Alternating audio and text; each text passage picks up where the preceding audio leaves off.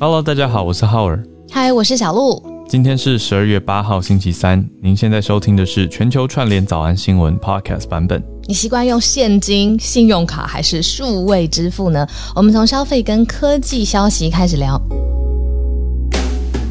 好，今天看一下那个制作人帮我们准备了一题，是社群上面的题目，很惊吓，是跟 Line Pay 有关的。对，因为我常常在用 Line Pay。所以看到很很方便，我跟你说过，我真的很爱 Line Pay。我这个人根本，你知道各种信用卡公司的点数都从来打动不了我。嗯，我不知道为什么，我就对那个无感。我觉得啊，还要再去看，还要再去登录哈一个账户什么，我就觉得很多步骤。嗯，我就从来没有去 care 就是信用卡的点数。嗯，可是 Line Pay 它就是一体化的完成嘛，就是整个步骤所有都是在你的手机上面。我是很喜欢 Line Pay 的，结果发生什么事情？就刚刚看到眼睛也是瞪很大，就是 Line Pay 传出泄露交易个资十三万多件，有包括在台湾、日本跟泰国三个地方的用户，所以呢，要我我现在最想知道是要怎么知道自己有没有被泄露？有没有？是不是？不要问，很可怕。好，总共多少件呢？十三万三千多件的交易资讯一度被上传到网络上公开，就是被有心人士恶意的。找到或者是下载下来公开了。那日本是大，日本蛮多的，日本有五万多件。那台湾跟泰国加起来八万多，所以是由日本呃先率先报道。NHK 日本经济新闻、日本电视台媒体报道说，Line Pay 外泄资料从去年底，去年的圣诞节过后，十二月二十六号到今年的四月二号这个期间，如果有参加特定的宣传促销活动的话，就有。被外泄，你知道吗？这个原因就是因为跟点数有关，就是我很喜欢这个点数有关。活动，说是内部的一个员工，因为他要调查各个用户的点数，他在做这件事情的时候呢，就是误传一个档案，嗯，把这个档案呢传到就是一个叫 GitHub 的原始码的工程师常用的网站 GitHub，对，嗯。然后就是因为犯了这个错误上传的这个动作，所以现在发现这些资料就是外泄了。可是里面是没有姓名、地址、电话这种最私密、第一级私密的这种，比如说呃信用卡号码的这些资讯嘛。所以我觉得好像也蛮难查的。比如说要查号儿，好像也蛮难查的。我的意思是 哦，等于是交易资讯，对，这些是交易资讯没错。那如果解析之后可以看出。个人档案跟照片这些讯息，但是直接外泄的是交易日期、交易金额、用户跟加盟店的识别号码。不过，光是凭这些组合就可以达成我们之前跟大家提过的诈骗了呀。因为他只要解析之后，他知道你是谁嘛。哦，不过他没有你的电话啦，他没有办法，因为这次没有直接泄露电话跟地址、信用卡号码跟银行账户。但是他还是可能可以有心的话，去特别找到你，也许在 Line 跟在其他社群用的是同样的名称，那还是可以想办法讯息联络到你。嗯，然后他再就用什么方式去骗到你的账户啊，或者是电话啊，等等等。所以这个大家都还是要小心一点点。不过 Line Pay 这边呢，应该说不是用户的错啊，不是用户因为想要参与促销活动而发生了什么事，是。这个软体工程师他误传到 GitHub，我觉得可以理解耶。就是有的时候我们用一些所谓的 Web Service，就是在网站上不用下载到电脑本身的这些是线上服务，那需要上传，比如说电脑里面的照片或文件。那如果点错了，你可能就点到一个 Excel 档，就整个报表上去了。那如果没有及时的注意到而且让它下来的话，可能就被有心人是截取或利用。目前的消息是说，还没有人因此来受害啦。目前没有发现用户因此受害。不过，我觉得大家这还是最近，如果是用 Line Pay 做交易的话，有人来询问你说：“诶，先生、小姐，你最近是不是几月几号购买了什么什么东西？”嗯，你就跟他说：“嗯，一百份都可以寄来我家。”这样，大家懂吗？就是通常诈骗的手法，就是跟你说不小心设定到。什么什么重复扣款啊，然后就会变成有十次或一百次，那你要多花很多很多钱哦。哦，所以大家你就可以说都寄来，都寄来。都会跟诈骗的人玩起来，我觉得诈骗人很好玩呢。最近你会跟他玩起来，你会跟他小聊一下。我不是跟他聊天，我是想要看他的反应。像是 WhatsApp，WhatsApp 就常常有常常有这种类似瓶中性的诈骗嘛，就是完全陌生的讯息，可是就跟你说，哎，你吗？对，或者哎，您是做贸易的林小姐吗？对完全乱枪打鸟，然后你一定不是嘛，所以你就回他说：“哎，不是，你认错了。”他就说：“啊，不好意思，之前可能有号码加错了，或什么什么。”然后就说：“啊，那您是看你的头贴好像哦，什么的？”对，或者您是台湾的朋友吗？然后有一些什么要换钱啊，或者要去哪里旅游，要问签证的事情啊什么的，就诈骗了。他们不累吗？他们不累。结论是不累啊，因为成本很低。因为如果累的话，市场上早就没有这种东西。不累，他可以一次一天传给几千几万个人吧。他真的不累，对啊，只要有人回他，一个上钩就好了，一个上钩就马上回本，累 非非常非常奇妙。最近新的手法就是是说，哎，周六来我家吃饭吧，我新收到的，我就写说啊，搬到哪了呢？我想要骗骗，你看是不是就聊起来？看他要不要回我一个地址？对啊。然后他，他也继续演。我看之前，嗯嗯，百灵果是不是上传一个现实动态？他们玩起来的是哦，可是类似啊。有时候他说，可是我周六要先去法轮大法练功，然后再然后再去他们家吃饭，然后对方就终止这一回合，这样。对啊，我他们有的时候也也没时间陪你玩，就有点无聊。因为我这次找到的是，失望这次我是用。对方的大头照，我就觉得你是用谁的照片，我就拿去 Google Image 以图搜搜图，对，就找到一个图库里的照片，我就把那张图上传，然后传传他说：“兄弟，你的照片被图库盗用了。”我被笑死了。他就回我说：“ 他说呃没有，我的照片是从网络上找的。”这不好玩呢，这是超不好玩。游戏结束，太坦白，对啊，这一回合又没了。你看，才过个两招，不好玩。对啊，哎，自己要加油好吗？虽然不累，但是也要克制化的，就是回复客户的需求这样子。对，好，还是来关注一下国际上的大事，每天持续延续的发展。好，第一题又回到了美国白宫了。白宫说什么呢？白宫讲这蛮重的。白宫说要以行动来确保中国不武力犯台。好，待会来关注。我们第二题则是德国的外交。我们前一阵子上个礼拜才讲到德国新外长非常年轻嘛，四十岁的外长来担任。那现在呢，德国外交对外是说我们会跟民主国家合作。好，有更多的说明出现。第三题则是南韩的大企业三星，三星来换高层要追台积电，因为最近三星的状况。有点落后哦，我们来关注一下三星的情况。最后第四题则是一个经济方面的消息，呃，讲的是调查显示疫情扩大了贫富差距，是什么样的调查？什么样的做法？内容是如何？我们来关注。我们先从白宫开始，白宫讲起，以行动来确保中国不武力犯台。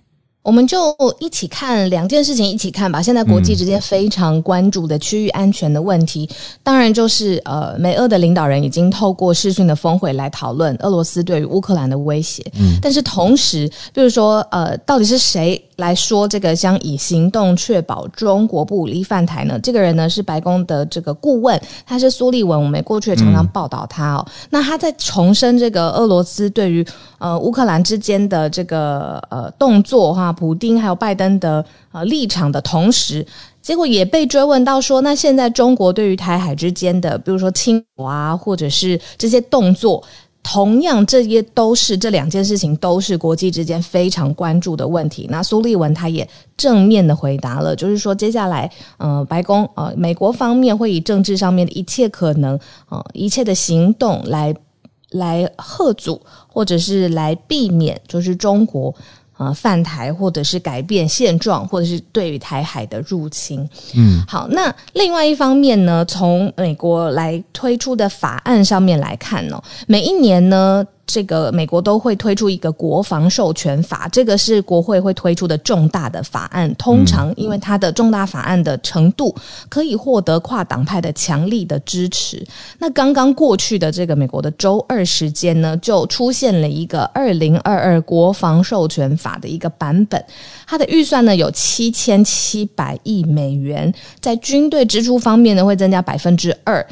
另外呢，这个。里头七千七百亿美元的三亿美元哦，就是现在特别为了针对乌克兰的情势做的一个特别拨款，说是安全援助的经费。好，这是乌克兰的部分哦。嗯，不过里面有七十一亿的美元，嗯，是来跟太平洋相关的。这个呢，就是它叫做太平威者组倡议，嗯，那就是是呃支持台湾防卫，然后也禁止像是美国的国防部门要采购，比如说来自。大陆的新疆啦，呃，强迫劳动的相关的产品，好，所以不论是口头上面的说，呃，其实要保障接下来台海的稳定，或者是他们实际的透过这个二零二二国防授权法来灌注更多的军事上面的经费，这件事情都可以看得到哦。这个美国也在对呃台海之间的问题又再次表明立场了。嗯。我觉得最有意思的是说，这次的讯息呈现层次，因为大家知道，刚才小鹿也讲到嘛，这次的表明是因为美国跟俄国开了一个视讯的峰会，也就是拜登跟普京。我们昨天呃，昨天有跟大家播报到的。那现在这个会开完之后呢，Jake Sullivan 他代表白宫，当然有每天的这个或者重大活动之后的媒体简报。他是在媒体简报期间，有记者问说。俄国如果入侵了乌克兰，中国可能同时采取行动犯台。那美国有没有做好应对？所以是苏利文是在等于是受到邀请跟受到特别的针对询问之后才回应这一题的。对，所以也让大家了解一下。不过我觉得这当中也没有很明确的讲到刚刚讲到的那七十亿的。太平洋地区是怎么样去分配？当然，其中是包括了小鹿刚讲到这个，嗯，你说台海两岸之间的保障，还有安全的协防等等等。但是，嗯，太平洋沿岸其实还是包括蛮多地区，所以还有，呃，我觉得后续再看看。那苏立文是讲到对于台湾，他是说过去八个月。美国在印太地区做的全部努力，也是为了避免中国选择的任何一个情况发生。意思就是偏向是讲武力或者是进犯这样子的做法。这这里所谓的任何一个情况，中国选择的任何一个情况，指的是呃，当然偏向负面的或是武力攻击的这样子的情况。不过这就是目前。白宫这边对外释出，也是 Jake Sullivan 国安顾问所表达的态度。好，那说到表达态度呢，我们接着来看德国。德国也表达态度了，他很明显在现在的两大阵营当中选边站，那他选边的这一边是靠拢美国。这个是呃，德国现在我们说后任嘛，马上要上任的总理肖兹 （Shorts），他马上呢会呃来带领这个德国，他里面也率领了新三党联盟的政府哦。嗯，那未来他们的外交方向是怎么样呢？呃，Shorts 他就。赞扬美国总统拜登说：“现在呢，跟这个民主国家的集团的强化，这个方向是很好的。那他的外交政策，就是德国自己的外交政策，也会说，接下来呢，会跟民主国家来一起合作。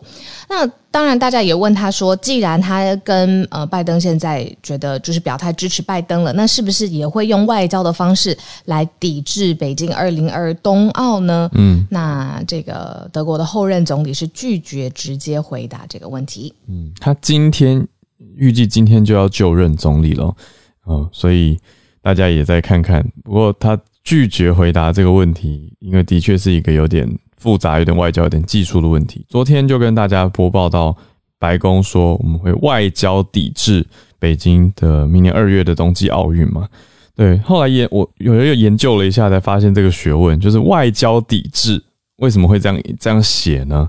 是因为美国还是会派运动员去参加冬季奥运，但是不派官员去参加，所以叫做外交抵制。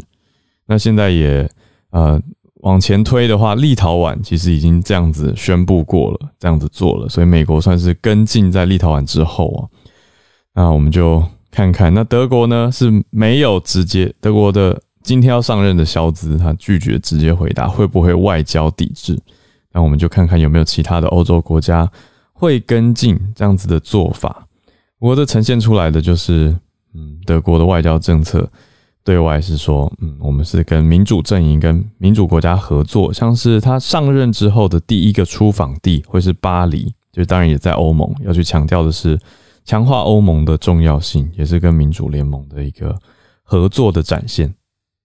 那我们来到第三题，讲到的是南韩了。这件事情特别重要，是因为三星这间公司，它现在还是全球智慧型手机的龙头。嗯，我们可能会觉得，可能手机卖的最好的不是。不对，对，会觉得不是 iPhone 嘛？可是。手机其实有两大的阵营，一个是就是 iPhone 的这个阵营，就只有它自己对安卓系统，它是另外一个。比如说像印度啊，或者这种人口比较密集的国家，他们其实是更习惯用。呃，安卓系统的手机的，那所以以整个市占上面来说，现在呢，手机龙头的宝座还是是三星，而且一直是三星很久了。可是呢，三星它里面有不同的呃主要的三个单位，而且通常是有三位执行长来一起来管这个三个主力的单位的，分别是移动通讯，我们就说 mobile，就是我们刚刚讲的移动。手机，然后再来就是消费电子 （consumer electronic），就是有很多我们日常用的家电呐，这种只要是日常当中人会用得到的呃消费型的电子，还有再来就是零组件 （electronics unit）。那我们每次都说三星跟台积电在紧咬、紧追或者是在争市占，其实呢是在零组件的这个地方哦，会会来就是互相的来竞争。那现在呢，整个三星的整个体制架构做了一个大同整吧，大整并，原来。说的这三个主要的这个呃集团吗？或者是他们主要的事业体？现在呢整并之后变成两个，第一个是移动跟消费电子部门，哦，就是把前两个合并在一起，然后再来呢零组件的部门呢，就是包含晶圆制造，就整并成这两个部分。那同时执行长同时也换掉了。那外面就说，其实分析就是说。以移动跟消费电子部门来说，就是要力抗现在再窜起的，像是中国品牌的各个厂商啊，安卓系统的各个厂商。但是第二个，这个零组件部门跟晶圆制造的部门，都是要集中火力来挑战台积电晶圆代工的龙头地位。嗯，好，所以他从他的体质上，还有包括他的人事上面做出改变，希望呢可以追上台积电。那事实上是怎么样呢？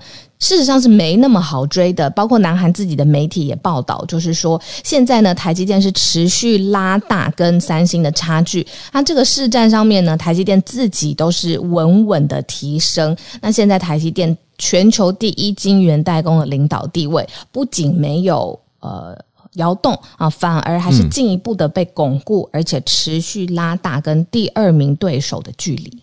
嗯。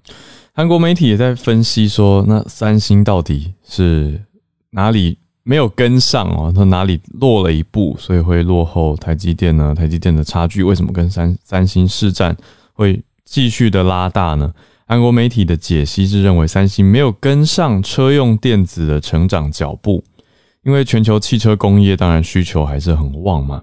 还在继续，随着疫情高高低低，有些地方恢复行动之后，它的交通运输需求还是很高。那车用晶片需求也增加，所以南韩的媒体 Business Korea 他是认为说，你看今年第三季的全球晶圆代工市场比上一季再更成长了。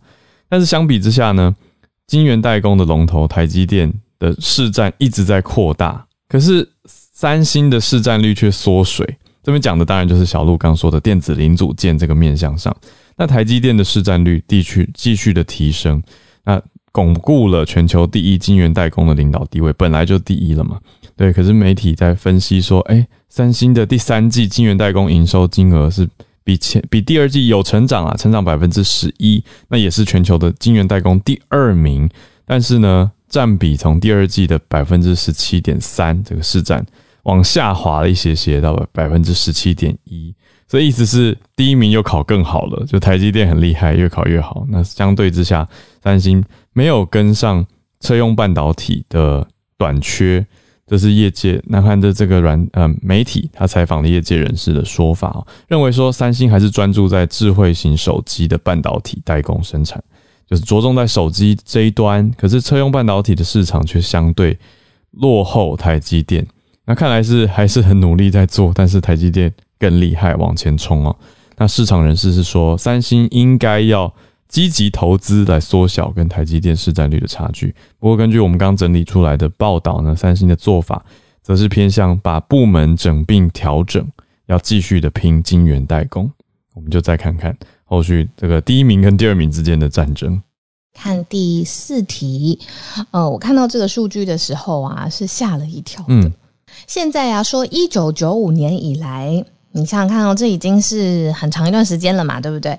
全球到现在哦，一九九五年以来到现在，全球所有新增累积财富全球新增的累积的财富这么大的规模，嗯，到现在其中的三分之一，好切三份，其中的一份，嗯，都是由这个世界百分之一的富豪所累积的，三分之一，嗯，三分之一的这个。比例，嗯，好，是由全世界百分之一的富豪所累积起来的，嗯，好，说是在疫情之后，很明显的扩大了贫富之间的差距，嗯，它的这个来源呢，是看一下全球十大的富豪榜哦，这个是呃。Bloomberg 他每年都会做的彭博亿万富翁指数 Bloomberg Billionaires Index，然后结果就发现呢，这个二零二一年啊出炉的一个最新的统计的数据，发现里面前十名的富翁只有一个人不是美国人，然后大部分的都是科技业，嗯，然后就发现是科技业这些呃 CEO 吧。嗯，或者他们就是配股持股最多的这些 founder，他们因为疫情之后股票上面的波动，让他们的身价水涨船高。好，所以他们现在这个亿万富翁的这个呃有钱的程度是从从从所未见的这样。嗯，但是同一时间赤贫的人也是扩大，而且这个薪资还有包括他们的劳动，还有面临的生活的条件。贫穷的状况也是在扩大当中，所以这个标题我们写的是疫情扩大了贫富的差距，就不仅让富人更富，而且是这个等比级数的增长的富有，但是同一时间贫穷的状况也是持续的。呃，蔓延，而且没有呃，没有，就是因为有钱人更富有啦，然后这个贫穷的状况就被改变了，所以现在有在讲说，是不是应该针对这些富人来征税呢？渐进的税制是不是应该要纳入各个国家当中？哦，不过想当然会经过很多很多阵痛的时间。嗯，我觉得这公布出来还是蛮蛮蛮次的哈，应该这样说，就是对大家来说看到。虽然可以理解，因为以以钱滚钱，或者是你说有资本的人，他的投资跟跟贫穷者所追求的翻倍是完全不一样的。因为其实对有钱人来说，他只要有稳定的、不用很高的投报率，那有稳定的这个 return，那其实就已经是在赚了。而且那个赚起来的比例，比如说有十亿的人，他只要每年百分之十。好的回报率，或者你说有一百亿的人，他百分之一的回报率都是一亿啊。可是如果只有五千块的人，他求翻倍，他要翻个翻到五十万都很辛苦，所以完全是不一样的量级对比了。我觉得这个是可以理解。不过从这个世界不平等报告 （World Inequality Report） 所呈现的这个资料，追到一九九五年到现在，那这个世界亿万富翁的财富占全球财富比例。从百分之一攀升到百分之三，所以意思是有钱人他的资本累积速度又更快了，那占比占掉了更多。所以至于是不是用课税，还是不免让人想到前一阵子你说联合国然后 WHO 的喊话，要首富要捐款啊等等。可是这个责任到底是是落在谁的身上？有钱人就一定要捐钱吗？嗯，我觉得不一定要捐钱，但是。该有一些社会关怀，这倒是完全合理的，对啊。那因为你说赤贫者，我觉得这边比较大的问题是，嗯，饥饿跟疾病吧。对，这是比较让人会难过，可是也会知道要该去处理的问题。因为你看，一个疾病的话，只要一家有人生病，那相对它的经济产值跟产能也会受到影响，因为劳动力也会被到限制嘛。那又没有金钱再去请说看护者来帮忙，所以就会有一点负向的循环。所以我想这，因为刚好也是，嗯，昨天昨天我们到东华去讲课的时候，我的好朋友，我是跟我的创业伙伴一起过去的。那创业伙伴他。头脑转速非常的快，就是我跟大家提过的这个军师顾虑顾呃战略顾问好朋友，对他就也在提到财富的累积这件事情，就是现在的逻辑，我觉得跟过往又不一样了，对，但是人类社会整体当然会往更好的方向走。你说现在的贫穷跟过往的贫穷，当然又是不同的的情况，对，可是整体来说就是会有这样子的情形，而且刚刚小鹿讲到这个十位。富豪领袖，除了两位之外，都是科技业的领袖。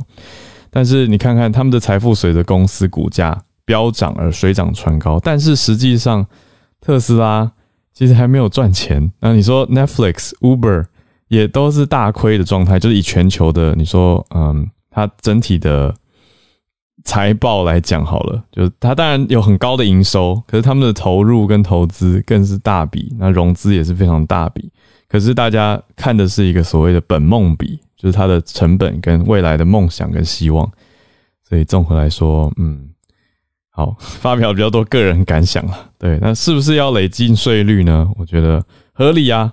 好，但是到底要怎么去应对会计师跟会计事务所的层层高招呢？我想这个会不会是更重要的，但是也更敏感的一个议题，大家也会层层的防守。对，所以大家要继续来。看看，那你不用说超级有钱人了，一般人也都会想要节税啊。对，所以这个人的心态，嗯，到底要怎么去应对？有没有更聪明的、更好的方法？嗯，这个我真的不是专家，所以如果有机会跟 Charles 老师聊聊的话，或者有在做相关研究的朋友，大家也可以欢迎分享到我们社团来，是很好奇也想知道的一个题目跟方向。好欢迎大家举手来分享你所关注的在地消息。谢谢每天都有这么多朋友用心的整理自己所关注的消息来跟大家分享哦。好，第一位汉超老师。嗯，这个这是今天刚刚出来的一个消息，澳大利亚的一家智库叫这个 Law Institute，在国际政治、在国际社会还是蛮有名的。就是它主要是负责关于东亚战略的智库，呢，发表了今年的东亚地区实力的这个排名，还有这个表格。然后当中中国的排名是这个中国的表格还有分数是大幅下降，美国的地位是有这个回升到东亚的第一位。那它当中用到了八个指标，第一个是政权稳定。性，第二个是这个和周边和这个东亚国家的经济关系，然后它的整个防这个国防体系啊，这个军事实力啊，这个经济的潜 经济潜力啊，外交影响力、文化影响力，还有这个未来可调用的资源。那么在当中的六这个七八个当中的七个，中国都是有下降，那美国是在各个方面都有这个显著的上升啊，尤其是这个中国其中下降最多的是在这个未来的资源还有地区影响力。就是因为他最近这几年的外交行为，确实是引这个惹恼了东亚的很多国家。那这个当中，就是也就是能反映出目前美国是这个重返亚太的这个战略，然后在美在亚太地区投入了更多的资更多的这个资源。那现这个我已经把这个就是这个网站的链接放到了我的 bio 里面。那今天这个外交事务这个期刊还专门写了一篇文章来分析这个指数，并且指指出了接下来啊两国就是整个东亚地区。区的走向就是这样，谢谢大家。嗯，谢谢汉超老师。对，这个网址就是 power dot lowy institute dot org，看到影响力在各国影响力的变动。谢谢汉超老师。那我们再连线到 Charles 老师，稍微回应一下你们刚才所说的这个疫情之后，这个贫富贫富差距扩大。那这个 World Inequality Report 这个是比较偏左派的一个智库。嗯，那他们所出版这个啊，当然是一个呃一个。一切就一直是我们现在的现况嘛。嗯，那其实就是说，尤其是现在，就是再加上通膨、高通膨，其实高通膨对于不同收入阶层的冲击各有不同。嗯，那我们过去几过去一年看到的通膨最严重是在住房。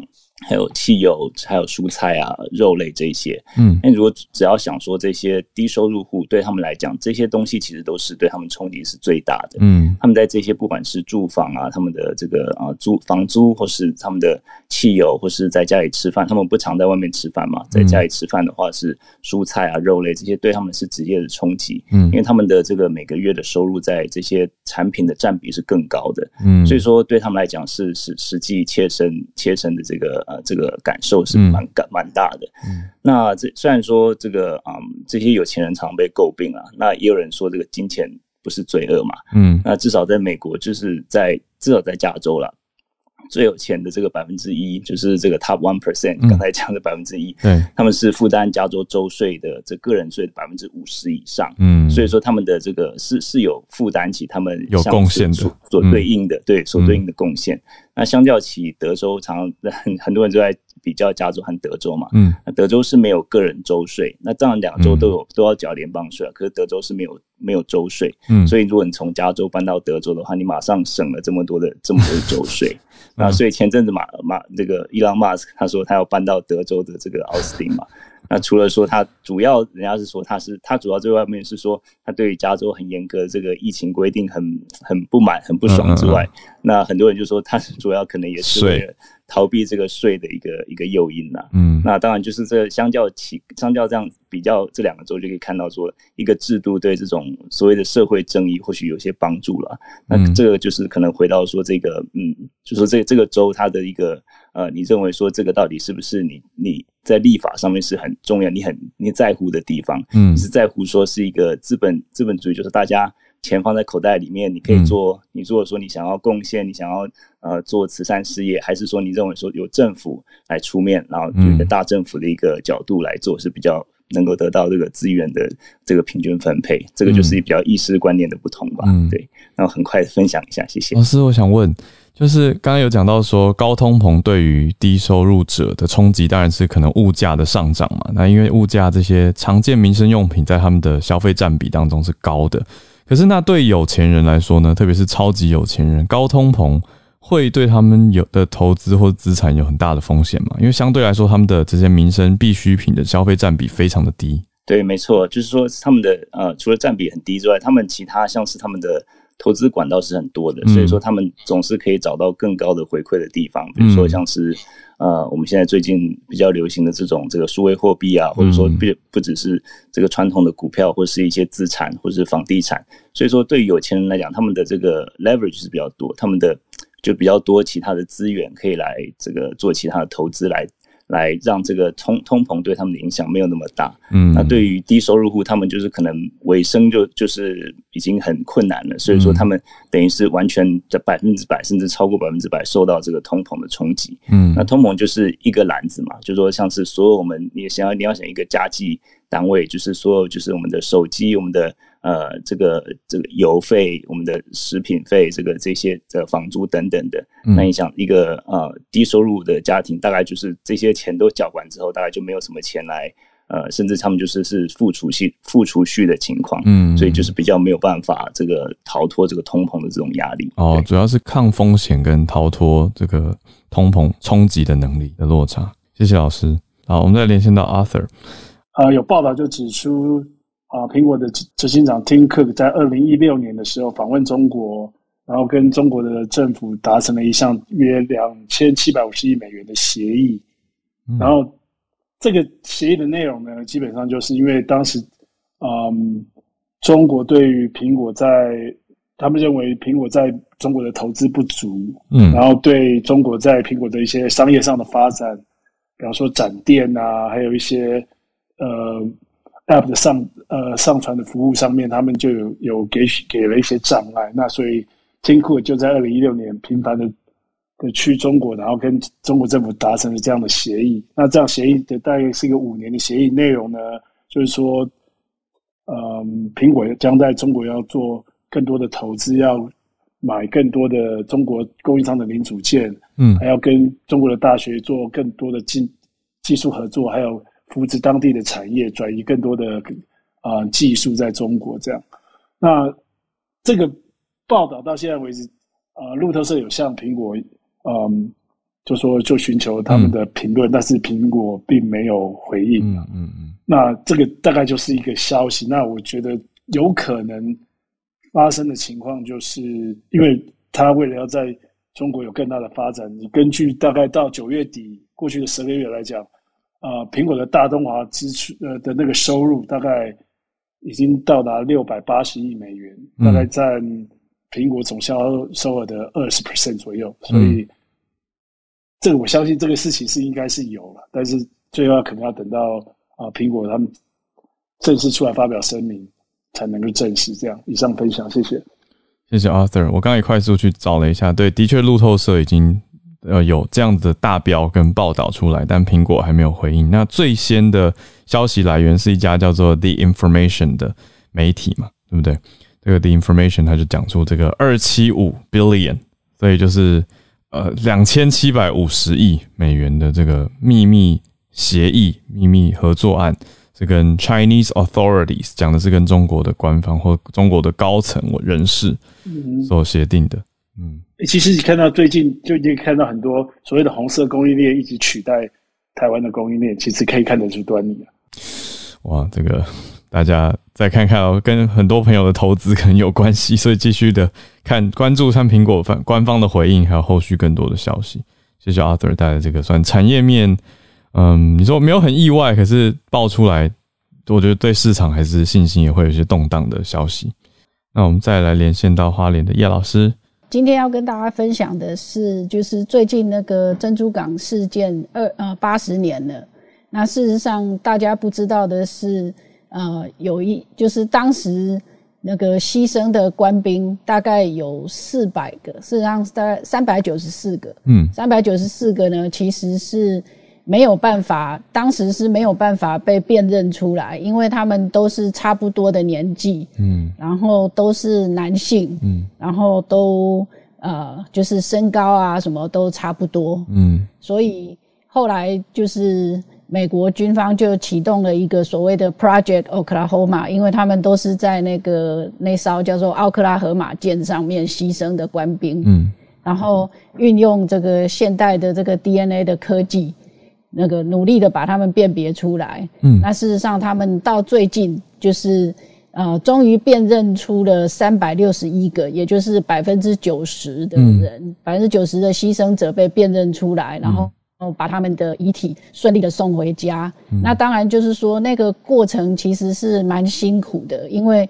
撇开他们几乎都差不多年纪，然后身高体重都不会差很多，因为都是军人。嗯，事实上有很多像包括说里面有六对兄弟，嗯，然后甚至还有双胞胎，这些就是都让这个 DNA 的辨识变得很困难。嗯，但是最后他们还是成功的把这个。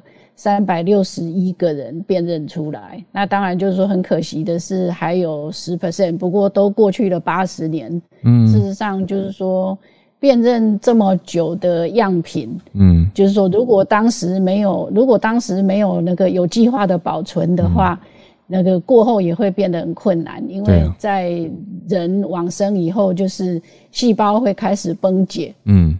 对，然后那个 DNA 啊什么就会开始损坏，嗯，那所以要那个要找出可以用的这个样品也会变得很困难，嗯，那不过他们终于是把他们完成了这样子，啊，想说跟大家分享一下，谢谢老师，所以让这些辨识出来的美军的身份终于回归嘛，就是终于知道说谁是谁。谢谢老师，我觉得听光是听跟想一下这个实作，就会觉得这个细胞的保存到底要怎么找到好的样本，已经过去了八十年，真的是蛮不容易的一件事情。好，谢谢老师带来这个 DNA 鉴识技术的应用情形。昨天刚好延续昨天翠翠这个珍珠港八十周年，后续在讲日本的这种 VR 体验，让大家去回顾嘛。对，都印象很深刻。谢谢老师，刚好延续这个题目。那我们再连线到戏谷的 James，James 今天关注的是一些科技大公司的消息啊，没错，就是今天不知道大家有没有觉得用早上用网络的时候有点不稳？今天早一点的时候，差不多在加州时间七点四十五的时候啊，这个 AWS 就是亚马逊的云端服务，它有一些问题出现了。嗯，然后它出现是在他们这个。美国东岸的一些伺服器有一些问题，然后它有一些呃很常有人用的一些 service，像是 EC2，然后 DynamoDB，反正就是一些伺服器还有啊资料库的一些服务，嗯啊都状态不太好，嗯，然后造成说。呃，其实跟那时候前几个月的时候的那个 Facebook outage 有点像，嗯。啊，可是不同的地方是，这是一个云端的服务，那当然有很多不同其他其他其他家的公司也会用到这些服务，嗯，像是 Disney Plus，像是 Netflix 都有受到一些影响，然后可能有一些啊下线的一些状态出现，嗯，然后其实这个 AWS 在市占率来说是非常非常多的，差不多有三十 percent 的市占率，然后前。一千呃十万个 site 几乎有三十 percent 也差不多有用 AWS 的一些服务，所以说它其实是非常广阔的一些影响啊，在这个网络的一些平台上面。嗯，然后目前上来说，好像有一些服务已经稍微呃恢复了，可是还有呃一些些小部分的服务还在继续有一些状态。然后这个呃很长时候会有一个波动性的影响，可能你这个用的平台它没有用 AWS 的东西，不过它也会受到网络的一些流量，然后造成说呃可能不会那么的顺畅。嗯，对。然后呃最后面要说的应该就是说，其实这样子来说，虽然看起来只是用户。体验不好，呃，不过更深一步来看的话，可能会有一些呃资金上的一些呃赔偿的一些一些一些东西，因为其实在签跟 AWS 签约的时候，可能就会有一些 uptime 的 requirement，嗯，然后就可能说我 guarantee 九十九点九九 uptime，就是说一个月可能就只有几分钟或是几个小时的一个 downtime 的状态，嗯嗯，然后可能就要赔给。顾客一些呃 credit 或是资金之类的，嗯，对，那我们再继续看下去。违约赔偿，对，谢谢 James。我觉得我问一下，这个原理你刚刚有说到，有一点像上次 Facebook 大宕机，然后其他人的网络也会受到影响，是不是？你上次比喻的那个高速公路的譬喻，也是类似这个道理。这次 AWS 的宕机会也会造成其他不是用 AWS 服务的人网络也变慢，是这个高速公路塞车的比喻吗？对对对，没错，嗯，对，就是 AWS 的一些轨道可能有人租用，然后坏掉了，然后可是其他的轨道也会受到一些火车可能要经过的时候的影响，可能更多人要进一些轨道，嗯嗯嗯嗯，就是也会造成塞堵塞的情况。谢谢 James。那 AWS 现在正在抢修当中，我们就看看网络。整体有没有人受到影响？可以跟我们说一下，分享一下这个简单的小民调。那如果还好的话，也讲回报一下。那如果有感受到网络变慢，可以跟我们说。那也希望它抢修越来越好，要不然真的是会会造成一些不不方便啊。好，那我们再来连线到孔医师。我刚刚在死命的看，有两篇这个 Omicron。到底对于疫苗的影响，就在几个小时内出来出炉了。全世界前两篇吧，那可是可以预期，大概接下来的一个礼拜，大概会跟雨后春笋一样。嗯，因为各疫苗厂、各研究室都紧急在做嘛。嗯，那我我很初步，我先跟大家声明，这这数量都很小哦，都是非常初步的结果。当然都还没有经过同才审查，嗯，那那只是很快的就有初步结果跟大家讲一下哦。那第一个是南非当地的学者做的哦，那他们是用 Omicron 的活病毒去做的，嗯，那这才十二例啊，十二这么小，然后有六对，有六都是打过 BNT 两剂疫苗，嗯，那打完两剂疫苗大概一个月，就是它的抗体最高的时候抽血，然后把它冰冻下来哦，嗯。那就是它最抗体理论上最高的时候，来拿 Omicron 来综合看看可不可以综合哦。嗯。那坏消息是，它做出来这个平均这个综合抗体会有四十倍的下降，相比于原本的武汉那株病毒，嗯，四十倍是很多的哦。嗯。因为我们之前看，呃，假如是各种变种病毒，大概不一定了吼。五倍、八倍等等的下降哦，可是四十倍蛮多的。嗯，那可是好消息是，它几乎都还是可以中和掉这个 omicron 的病毒。所以那个作者初步的结论是说，呃，的确它会掉蛮多的综合抗体，BNT 建立的保护力哦。嗯，那可是呢，它它的免疫逃脱不是完全的逃脱，它还是可以中和它。那它特别在这十二个人里面哦。有六个是有打过疫苗，他也得过自然感染，嗯，所以他暴露过这个抗原有三次哦，嗯，诶，那这群人他的综合抗体又比完全只有两剂 BNT 的人高，哦，这个现象我们已经看过好几次了，这这最近有好多在研究哦，就是你打完疫苗，然后之前或之后你得过自然感染，这种人其实等于打了三次哦，这种免疫力是最高的这样子。好，这是第一个南非那边的研究，还还很初步。嗯，那后来几几小时之后，哈，瑞典那边的呃一个研究室也出来了。那可是他在瑞典，他不在南非当地，所以他用的是假病毒啊，前面的是真病毒哦。那可是真假病毒，其实这几个月我们看起来资料不会差太多了。嗯，还还算稳，还蛮吻合的哈。嗯，那瑞典这个研究，它又比较大喽，他三十四个人，他取了最近在斯斯德哥尔摩诶抽血，嗯，新鲜的捐血者十七位，还有在医院里的十七个工作人员哦，都是最近抽的血，然后发现他们是对原本的呃最原始株是有综合抗体的哦，就不管他他没有说清楚他到底是打。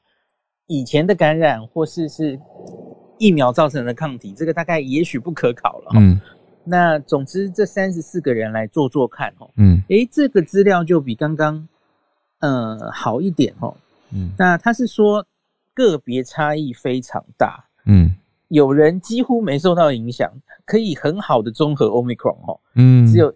一两倍的下降，一倍等于几乎没下降哈。嗯，可是你去看它的图上那个分布，嗯，就是不像常态分布，大家很散很散。嗯，那有人可以掉到二十五倍的下降，就是落差极受影响哈。嗯，落差非常大，那分得很散。嗯，那平均起来大概是掉七倍这样子。哦，哎，七倍就比那个刚刚说的四十倍好很多。嗯，那那个。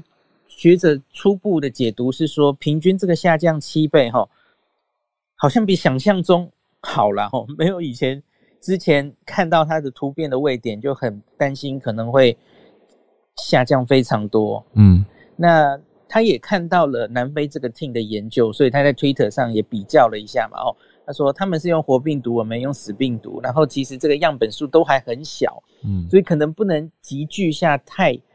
那太精确的结论啦。可是初步的好消息是，他们的 team 跟我们的 team 绝大多数的这些测试的样本都还是可以综合 omicron，就是还是可以把它综合掉哦。嗯，那不是完全免疫逃逸，就是什么用都没有了。嗯，那所以我觉得这个这应该是今天的大新闻，就各媒体，我看台湾媒体还没跟，可是。